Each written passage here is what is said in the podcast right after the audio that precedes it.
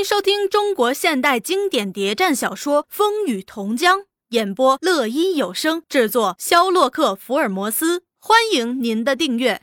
第一百零二集，他大方，我也不能小气，也把匣子枪除下，交给三福，一摆手，三福等一干人也远远退下。大姑坐在墓地上，手里挥动马鞭，一会儿兀自掏出镶金烟盒。抽根烟，三多笑着，我不抽。大姑点上烟，又开口：“俗话说，冤家宜解不宜结。我上下下墓一条龙脉传下的子孙，一杆笔写不出两个许字儿。过去有误会，打过强弱房，双方都有不是。现在双方都明白过来了，不是有近十年没打过了。这话我从你那天派来的人口里听到了。”可见我是很有诚意的，嗨，我们也会用同样的诚意来对待你的。大姑表示满意。目下许为民勾结中央军与我作对，破坏我两乡虚籍，给大家造成好大的困难啊！我上下下目叫唇亡齿寒，青龙不成虚，你白龙也成不了虚了。我们不是早连成一片了吗？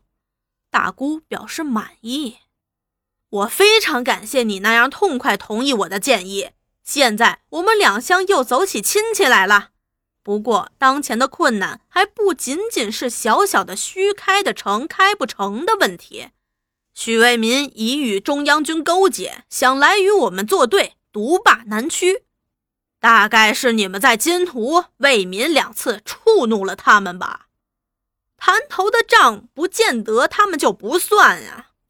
三多装作不明底细的模样，吃惊地问：“谭头也出事儿了？”大姑大笑，挥动马鞭，用力地拍了一下：“算了，堂兄弟，你不想谈这个，我也不勉强你。在南区的事儿，谁也瞒不过谁。千言万语还不如一句话重要。我们两方还是应该合作的，不是我们怕了许为民。”也不是我们没有实力，三多微笑着，实在是我们两乡一条龙脉传下的，一杆笔写不出两个许，冤家宜解不宜结。我今天选中我们许家祖坟见面，就是有这个意思。大家应该忘记过去，重新和好。和好的事儿不在我们这边，我们怕的是你们用过去的老办法对付我们。大姑把头一摆。哎呦，那是老一辈人的事儿了，不用再说了。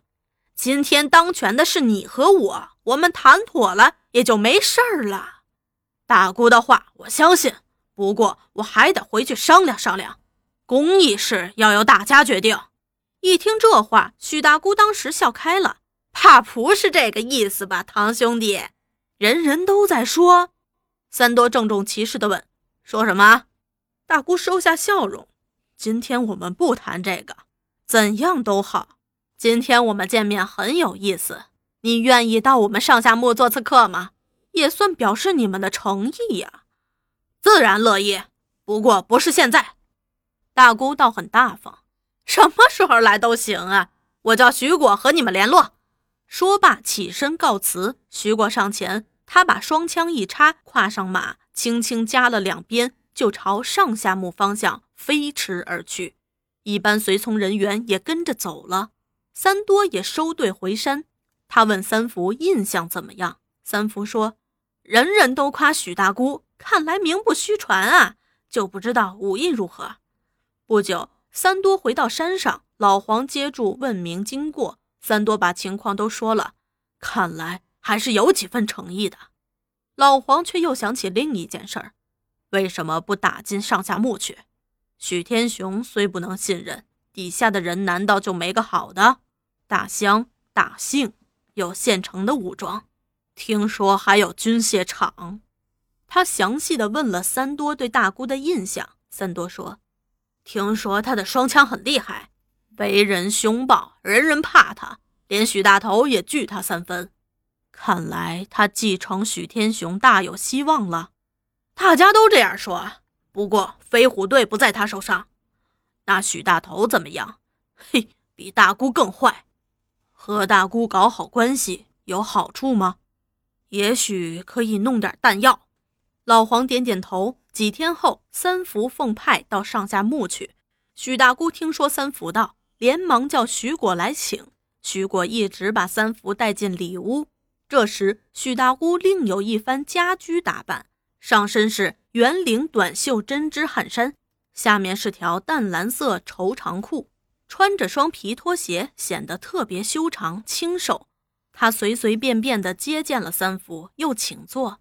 那三福没见过有这样女人在他面前这般随便过，有点不自然。大姑却若无其事的在他对面坐着，开口就问：“今年多大年纪啦？有时间没上我们这儿来过吧？”三福局促的回：“二十五岁了，十多年没来过了。”哟，比我小十岁，算是堂弟啦。三多年纪，今年有多大呀？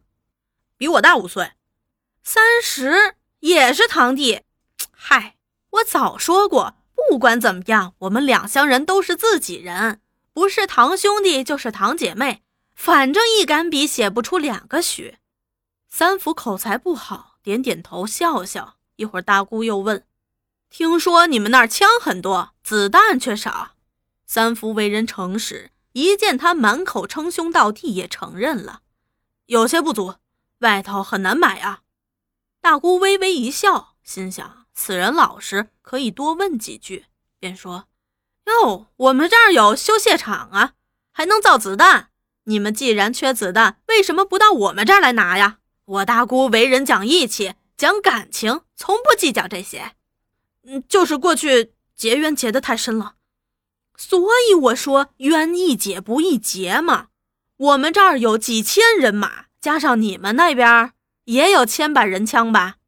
三福不敢随便说什么，没想大姑机灵，也把话题转了。上次我和三多谈过话，你们打算怎么办呢？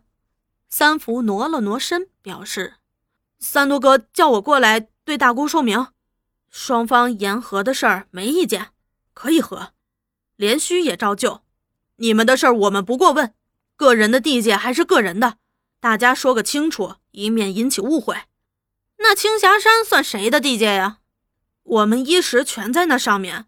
三多哥说：“就算我们的吧。”不对，我们也常常有人上去。三多哥说：“你们不靠山。”大姑又道：“万一有我们的人在那儿路过呢？也没关系，只要打个招呼，就各走各路。”听说你们把青霞寺的茶园都占了，三福这次可不那么老实了。无主的东西。谁也不能说谁占啊！大姑笑了笑，也不和他争论，却又突如其来的问：“听说你们打狗队也在计划打为民阵？”三多大吃一惊：“谁说的？”大姑故意又说：“你们打狗队可比不上我们飞虎队，打为民阵要吃大亏的。”三福大不服气：“不见得，我们打潭头就不费一枪一弹，现在正是兵强马壮。”别说是许天才的乡团队，就是中央军，也不在眼下。大姑心里大乐，却故意说：“所以我说啊，有了我们的飞虎队和你们的打狗队，我们就天不怕地也不怕了。你说是吗？”三福点头。大姑于是当场付了口信。三福告辞：“慢点走，徐果，替我到军械库取两只匣子来。”是。徐果出门一会儿，提着两只匣子枪来。大姑熟练地检查过机件，才把它递给三福，送给你一只，一只给三多的，算是我的一点小礼品。又叫徐果带他到村里见识见识，然后送出村去。三福一离村，大姑就去见许天雄。打狗队果然是许三多他们的，现在双方已协议，互不侵犯。许天雄便交代许大头。今后不要和他们碰头，他走大路，我们就抄小路。